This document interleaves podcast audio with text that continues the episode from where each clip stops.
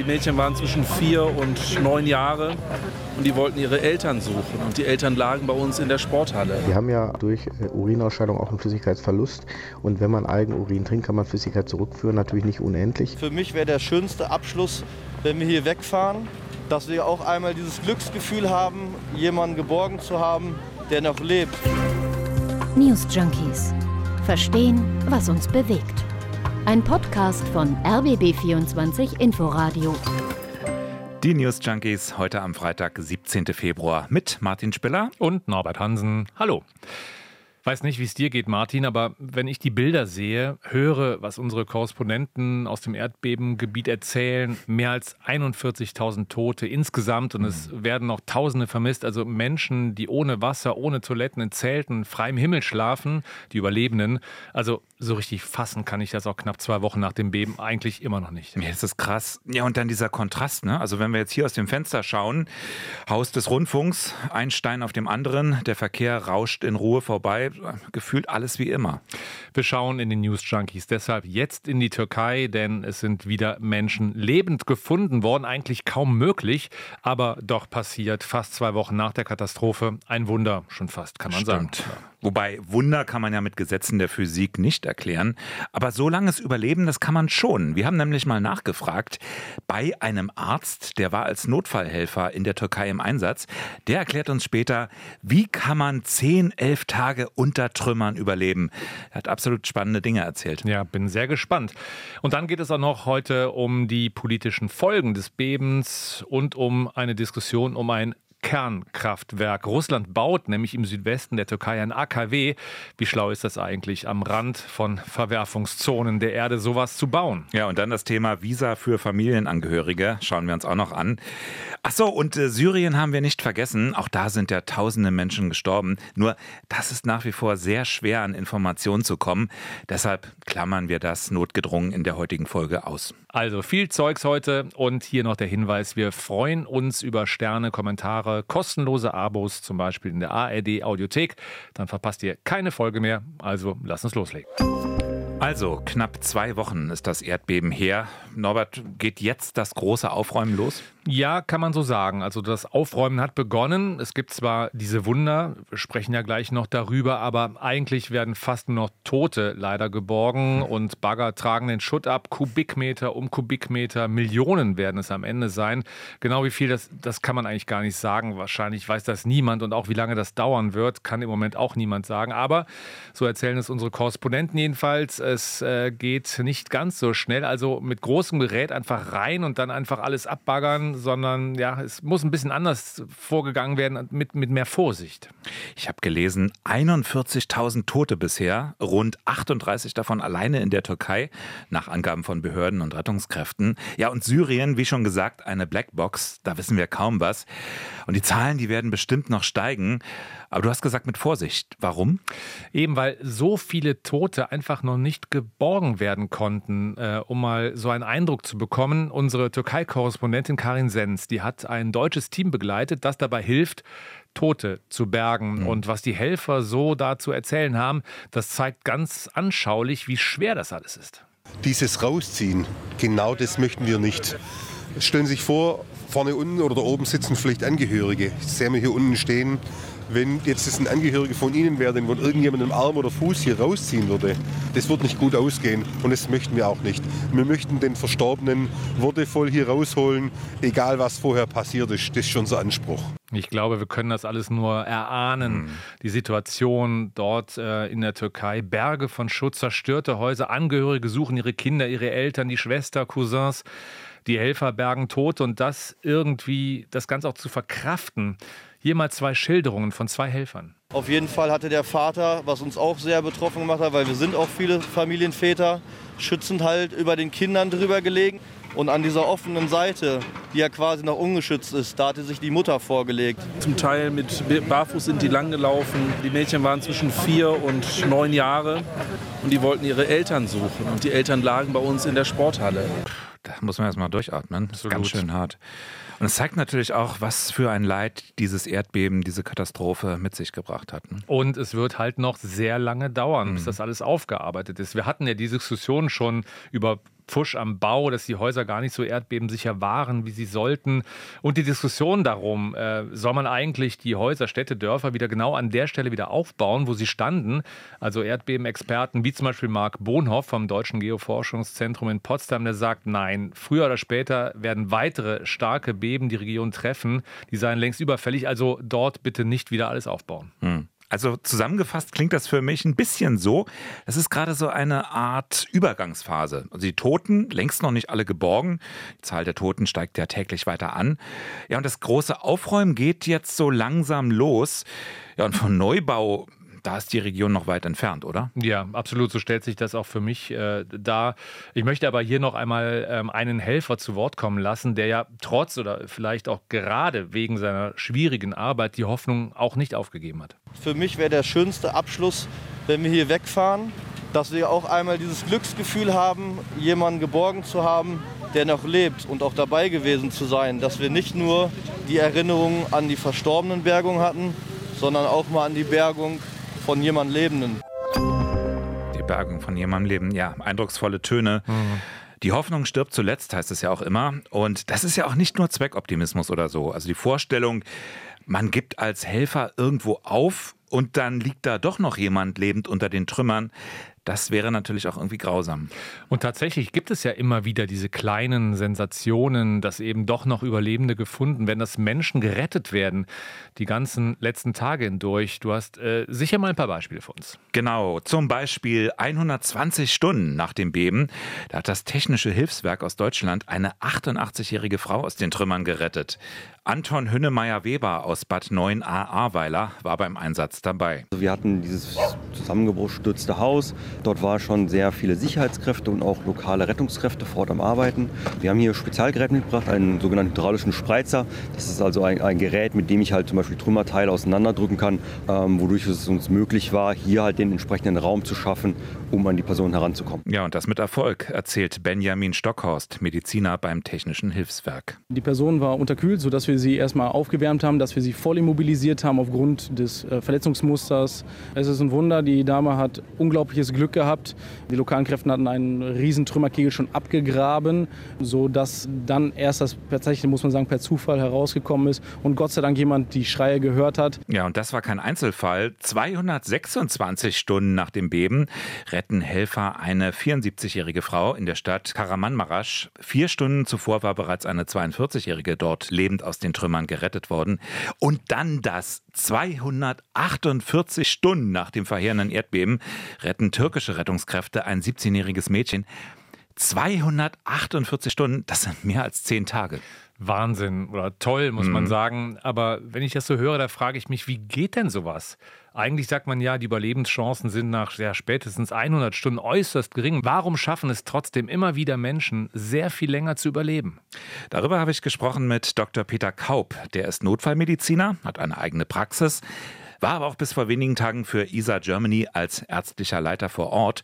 Und er sagt, der wichtigste Faktor ist Wasser. Wir wissen ja, wie lange Menschen ohne Wasser auskommen können. Man sagt so drei Tage bis maximal eine Woche. Äh, dann äh, ist Überleben gen gegen Null. Das heißt also, ohne Zugang zu Flüssigkeiten äh, ist so ein Überleben nicht möglich. Und natürlich muss die Umgebungstemperatur stimmen. Ne? Also bei Minusgraden will man auskühlen, da würde einem das auch nicht nützen, dass man was trinken kann. Und ich denke, ähm, das sind verschüttete Menschen, die aber eben Hohlräume haben, die irgendwie den Zugang haben zu irgendwas, was ihnen das Überleben sichert. Also im Regel dann zur Flüssigkeit. Nahrung zum Beispiel wäre nicht so das Problem. Also da kann ein Mensch sehr viel länger ohne auskommen, nicht aber ohne zu trinken. Das heißt im Grunde, die Überlebenden, die müssen unter diesen Betonbergen irgendwie an Wasser gekommen sein. Man liest auch immer wieder, Überlebende hätten in der Not ihren eigenen Urin getrunken. Also mal unabhängig davon, ob das dann stimmt, aber ist das überhaupt plausibel? Plausibel wohl schon, äh, zumindest für ein paar Tage lang. Allerdings nicht ganz einfach. Wir haben ja durch äh, Urinausscheidung auch einen Flüssigkeitsverlust. Und wenn man Eigenurin trinkt, kann man Flüssigkeit zurückführen, natürlich nicht unendlich. Und das kann unter Umständen das Leben verlängern, aber bei jemand, der verschüttet ist, muss er eben auch drankommen können. Ne? Er muss ja ein Gefäß haben, um es auffangen zu können. Ja, und dann hat Mediziner Peter Kaub ja schon die Temperaturen angesprochen. Frost, Kälte, das ist eben auch ein Problem. Ja, ist ja gerade dort. Aber wie ist denn das eigentlich mit Hitze? Ist das nicht auch ein Problem? Also wenn die Katastrophe jetzt mitten im Hochsommer passiert wäre, dann hätten Verschüttete eventuell weniger Glück gehabt. Also ist schon ein Faktor. Aber, und äh, das fand ich ganz interessant. Wenn jemand unter Trümmern eines eingestürzten Hauses liegt, hat er einen gewissen Schutz vor Hitze, aber auch vor Kälte. Äh, wenn ein solches Haus zusammenbricht, dann wird ja viel Beton, Eisen äh, im Prinzip wie klein gemahlen. Ne? Dabei entsteht Wärme und wenn keine Luft oder kein Wind durch die Trümmer geht, ist es erstaunlich, wie warm es unten ist. Also beim Vorgraben zu den äh, Verschütteten wurde es gefühlt immer wärmer. Also wir konnten sozusagen hinter im T-Shirt arbeiten. Da waren sicherlich 15 bis 20 Grad, also dass die, die Verschütteten gar nicht das Risiko hatten, in der ersten Woche dort zu erfrieren.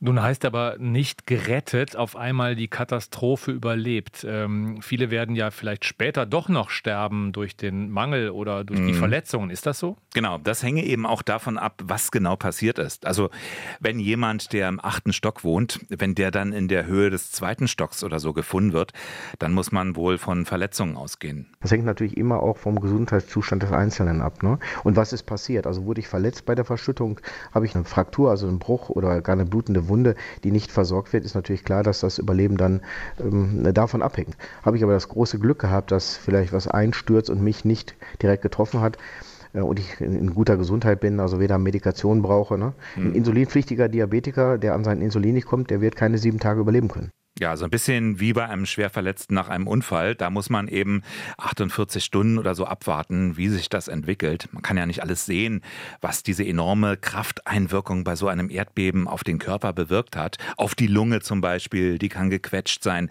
Also das sind dann alles Dinge, die man eben erst später erkennt. Ja, und man muss natürlich auch leider oder ehrlicherweise sagen, äh, die Berichte über gerettete Überlebende werden seltener, was ja logisch ist nach immer mehr Tagen.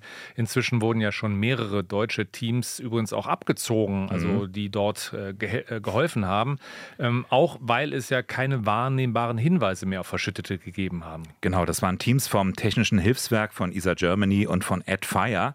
Die sind wieder in Frankfurt gelandet. Die hatten immerhin Ihnen insgesamt neun Menschen retten können aus den Trümmern. Und das alles wird Julia Richard von AdFire auch nicht so schnell vergessen können. Wir waren dabei, als Menschenleben gerettet wurden. Das ist ein Gefühl, das ist schier unbeschreiblich. Man sieht die Zerstörung, wir sehen alle die Zerstörung. Das ist, da kann man fast kaum lebend rauskommen. Und äh, dass wir nach zwei, nach drei, nach vier, nach fünf Tagen noch Menschen gefunden haben, die sich durch Klopfen bemerkbar machen konnten, die wir dann entdeckt, geortet, gerettet, medizinisch versorgt haben und der Familie wiedergeben konnten, ist schier unglaublich. Bei Tim von AdFire sind es aber eher gemischte Gefühle. Zum einen Freude, dass man zu Hause ist, zum anderen macht man sich Gedanken, ob man doch dort noch vielleicht die ein oder anderen Leben retten könnte. Naja, aber wenn man das jetzt so hört, da kann man ja schon sagen, okay, seltener ähm, gelingt das, Überlebende zu finden. Aber wäre es dann auch sinnvoll gewesen, eigentlich länger da zu sein im Einsatz, nicht schon nach Hause zu kommen, also nach Deutschland mhm. für die deutschen Teams? Naja, zum einen sind nicht alle Rettungsteams zurück, andere sind noch vor Ort. Und dann verändern sich auch die Anforderungen. Mittlerweile werden dort zum Beispiel also mit dem Fortgang der Bergung jetzt einfach auch größere Bagger gebraucht. Dr. Peter Kaub sagt aber auch, die Rückkehr war auch aus einem ganz anderen Grunde komplett alternativlos, denn die Teams, die hätten tagelang bis zur körperlichen Erschöpfung gearbeitet. Wir hätten vor Ort gar nicht mehr gekonnt. Also nach sieben Tagen, äh, jeden Tag zwölf Stunden eigentlich nicht richtig schlafen können. Äh, da ist keinerlei Energie mehr, jemand zu retten. Aber ganz wichtig war, dass auch dann die Suchteams äh, von den Trümmern runterkamen, damit dann die schweren Geräte dran können, damit man genau die rausholen kann, die dann noch eine hohe Überlebenswahrscheinlichkeit haben, also die, die eingeschlossen sind in dem Hohlraum. Und das kann ich nicht mit einem kleinen Team machen, äh, das dann einzelne Betonplatten äh, durchbricht, sondern da geht es ja darum, in der ersten Phase sozusagen wie ein Rettungswagen schnell vor Ort zu sein, schnell die rauszuholen, die eine ganz geringe Überlebenswahrscheinlichkeit unter den Trümmern haben, weil sie komplett verschüttet sind, also wie eingemauert. Ne? Und danach ist es wichtig, in der zweiten Phase dann mit großem Gerät äh, dafür zu sorgen, dass diese unvorstellbaren Trümmerberge, die darüber liegen, die ja viele, viele Tonnen sind, äh, wegzunehmen und zu schauen, ob es irgendwo einen größeren Hohlraum gibt, wo es noch Menschen gibt. Wir haben jetzt viel über Tote, aber auch über Hoffnung gesprochen. Aber wie geht es politisch eigentlich weiter in der Türkei? Ich kann mir schwer vorstellen, alles wie gehabt. Tja, die Frage kam heute ja in unserer Diskussion auch auf, ähm, heute Morgen. Und klar, da, da, steht jetzt Präsident Erdogan voll im Scheinwerferlicht. Die Oppositionspolitikerin Akşener wird mit folgenden Worten zitiert. Herr Erdogan hat ein Ein-Mann-Regime gewollt und nun sei er auch allein verantwortlich. Ja, Herr Erdogan, der starke Mann am Bosporus. Ist der jetzt der schwache Mann am Bosporus? Hm. Könnte passieren, weiß man noch nicht. Hm. Ist die Frage, wie sehr es ihm jetzt persönlich angelastet wird oder seiner Politik äh, anzukreiden ist, dass so viele Gebäude eingestürzt sind und wie schlecht der Staat vorbereitet war. Wobei Erdogan ja behauptet haben soll, 98 Prozent der eingestürzten Gebäude seien vor seiner Regierungszeit gebaut worden. Wie er so schnell an diese Zahl kam, keine Ahnung. Und es stehen natürlich auch demnächst Präsidentschafts- und Parlamentswahlen an und zwar Mitte Mai, eigentlich. Das kann man sich eigentlich auch kaum vorstellen. Bleiben die denn? Bleibt es bei diesem Termin? Ja, das ist äh, Stand jetzt überhaupt nicht klar. Auf der einen Seite halten im Südosten der Türkei, im Erdbebengebiet ja viele zu Präsident Erdogan, aber mhm. die Wut scheint dort zu wachsen, wie man von den Korrespondenten hört. Viele haben alles verloren. Die schönen neuen Gebäude aus der Erdogan-Zeit heißt es da, und das steht jetzt im Widerspruch zu dem, was du eben gesagt hast, zu äh, was, was Erdogan selber gesagt hat, heißt es nämlich, sind aus der Zeit, seitdem er halt in äh, Regierungsverantwortung ist, also im Prinzip äh, weniger als 20 Jahre. Mhm. Und ähm, die sahen zwar alle schön aus, aber waren halt nicht erdbebensicher. Und jetzt ist halt alles zerstört. Kann mir eigentlich nicht vorstellen, wie da jetzt überhaupt eine Wahl äh, vonstatten gehen soll, also rein technisch. Ja, auch das ist halt eben die Frage, ne? ob man in zwei Monaten in diesem Katastrophengebiet das mhm. so vorbereiten kann, dass dort überhaupt eine Wahl stattfinden kann. Ähm, Erdogan käme das wohl eher entgegen, also die, die Wahl zu verschieben, meine ich. Mhm. Äh, die AKP, seine Regierungspartei, da wird schon über eine Verlängerung diskutiert. Mhm. Aber lass mich raten, die Opposition sieht das anders. Genau, alles andere wäre natürlich auch komisch. Mhm. Äh, sie sieht nämlich in der Diskussion über, über die mögliche Verlegung der Wahl, äh, da sieht sie ein Manöver drin. Die Regierung hätte bei einer Verschiebung also mehr Zeit, sich zu profilieren mit Wiederaufbauhilfe und so weiter und so fort und könnte so von eigenen Fehlern ablenken. Oppositionsführer Klitschdadulu der sieht dann das auch so. Die Wahl muss stattfinden, sagt er. Ich sage klar und deutlich, die Wahlen werden pünktlich stattfinden. Wahlen können nicht verschoben werden, außer im Kriegsfall. Und auch im Krieg entscheidet das Parlament. Die Verfassung ist da sehr eindeutig. Ja, das klingt nach politischem Streit. Ja, finde ich auch. Mal sehen, ob die Wahl tatsächlich verschoben wird und wie das dann aufgenommen würde, äh, muss man abwarten. Erdogan selbst jedenfalls, der drückt aufs Tempo. Anfang März können wir sofort anfangen, 30.000 Häuser zu bauen. Innerhalb weniger Monate können wir dann mit dem Bau aller Häuser beginnen und wir werden sie abseits der Verwerfungslinien errichten. Also er geht schon voll auf den Wiederaufbau, aber ob ihm das vielleicht auf die Füße fällt, sowohl Erdbebenforscher als auch Ingenieure und Architekten in der Türkei, die warnen, jetzt überstürzt in den Wiederaufbau zu gehen, das sei nicht klug. Ja, und wir haben ja auch schon eben den Experten vom Geoforschungszentrum Potsdam zitiert, nicht wieder an der gleichen Stelle aufbauen. Das muss wohl alles klug überlegt sein. Ja, und an dieser Stelle bin ich heute Morgen übrigens noch über was ganz anderes gestolpert in diesem Zusammenhang. Äh, wusstest du eigentlich, dass die Türkei ein Atomkraftwerk baut? Äh, ja, nein, nee. Ich aus dem Stegreif hätte das auch nicht direkt parat gehabt, aber beim Lesen dämmerte dann doch etwas in meinem Hinterkopf. Jedenfalls baut die Türkei mit russischer Hilfe im Süden am Mittelmeer ein AKW und zwar ausgerechnet in der Nähe der Erdverwerfungslinie, die mit dem Beben jetzt in Verbindung gebracht wird. Heiß. Ja, das klingt nicht gut. Nee, finde ich auch nicht. Und deshalb wird die Kritik daran jetzt lauter. Also die Kritiker, die eh sich schon immer zu Wort gemeldet haben, melden sich natürlich jetzt wieder zu Wort. Mhm. Ähm, irgendwie auch nachvollziehbar. Ist denn da was passiert beim Beben? Nee, also dieser Bau, der liegt etwa 340 Kilometer westlich des Epizentrums von diesem äh, großen Beben. Und an mhm. dem Gebäude, da sind keine Schäden aufgetreten, heißt es äh, zumindest bei der Nachrichtenagentur AP. Aber der Ort liegt halt am Rande eines größeren Erdbebengrabens, der sogenannten ostanatolischen Verwaltung. Verwerfung. Und dort und auch in Zypern, das ist nicht weit weg, liegt quasi, alle Geografen verzeihen mir gegenüber, ähm, äh, im, im Mittelmeer natürlich, äh, da wird fleißig diskutiert, ob das hm. denn überhaupt so sinnvoll ist mit dem AKW an dieser Stelle. Ja, was sagt der Betreiber dazu? Auch interessant. Hatte ich erwähnt, Russland baut den Meiler, konkret der staatseigene Konzern Rosatom, und der sagt, das Kraftwerk sei so konzipiert, dass es aus einem Erdbeben der Stärke 9 resultierenden extremen äußeren Einflüssen standhalte. Ach so, na dann. Und ein Beben, heißt es dort weiter, an der Stelle, also da in, ähm, im Süden der Türkei, der Stärke 9, das käme ja auch nur alle 10.000 Jahre hm. vor, so Rosatom. Ah ja. Und wie lange strahlt der Müll? Ja, also wenn der Maler der mal fertig ist, würde ich sagen lange, sehr lange, aber äh, das ist ein Thema für eine ganz eigene Folge der News Junkies. Offiziell heißt es übrigens vom türkischen Energieministerium, laut AP, es gebe keine aktuellen Pläne, das Projekt zu überprüfen das Erdbeben in der Türkei. Das ist natürlich ein großes Thema hier auch bei uns in Deutschland, wenig überraschend, denn ja hier in Deutschland leben etwa drei Millionen Menschen, die ihre Wurzeln in der Türkei haben. Die Spendenbereitschaft der Deutschen ist deshalb auch ganz enorm. Ja, und deshalb auch an dieser Stelle nochmal, falls ihr spenden möchtet für die Hilfe der Menschen in der Türkei und in Syrien. Es gibt ein gemeinsames Konto von Bündnis Entwicklung hilft und Aktion Deutschland hilft. Den Link dazu, den findet ihr in den Show Notes zu diesen News Junkies. Es gibt aber auch ganz andere praktische Ideen, wie man helfen kann. So will zum Beispiel die Bundesregierung die Visavergabe vereinfachen für Betroffene aus der Türkei. Konkret, also wer Angehörige in Deutschland hat, die die Kosten übernehmen, der soll unbürokratisch aus dem Erdbebengebiet einreisen und bis zu drei Monate hier bleiben können. Bei den Angehörigen, den Verwandten ersten und zweiten Grades. Cem Özdemir, übrigens von den Grünen, findet das ein gutes Zeichen. Es gibt Menschen vor Ort, denen kann da vor Ort nicht geholfen werden. Die haben alles verloren, ihre Angehörigen. Da wird es einfach helfen, wenn die vorübergehend eine Möglichkeit haben, über Visaerleichterungen hier aus Syrien, aus der Türkei Aufnahme zu finden bei ihren Angehörigen, bis die Situation vor Ort so ist, dass sie dort wieder hingehen können. Das ist jetzt ein Gebot der Menschlichkeit. Ja, und das Ganze übrigens auch möglichst unbürokratisch. Ähm, wenn der türkische Reisepass und alle Unterlagen vorliegen, dann soll die Bearbeitungszeit nur fünf Tage mhm. betragen, angeblich. Man darf gespannt sein. Stößt übrigens aber auf Zustimmung bei der Bevölkerung. Diese Idee wurde nämlich auch von Infratest DIMAP abgefragt im aktuellen ARD Deutschland Trend. Ergebnis: sieben von zehn Befragten, das sind genau 69 Prozent, die halten das Vorhaben für richtig. Also man merkt, die Türkei ist uns nah, das Geschehen dort geht vielen nah und trotzdem würde sich Meyram Schule Otschak viel mehr Empathie im täglichen Miteinander wünschen.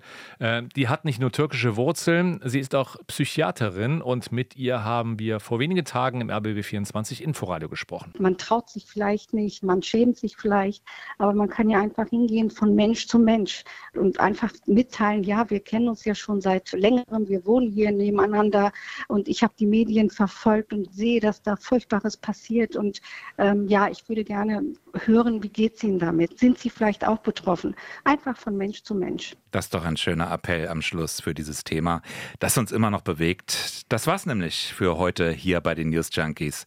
Mein Name ist Martin Spiller. Und ich bin Norbert Hansen. Und wenn ihr gerne weiterhören wollt, wir empfehlen den Podcast Spreepolitik. Immer freitags neu. Eine Woche nach der Wiederholungswahl in Berlin schauen die Kollegen darauf, wie es mit der Regierungsbildung so vorwärts geht. Es gab ja erste Sondierungsgespräche der CDU. Auch wenn die regierende Bürgermeisterin Giffey sagt, sie will weiter Rot-Grün-Rot. Also Spreepolitik, wie auch die News Junkies in der App der Audiothek im Abo. Und ab Montag dann die News Junkies mit Christina Fee Möbus und Henrike Möller. Ein schönes Wochenende euch. Tschüss. News Junkies. Verstehen, was uns bewegt.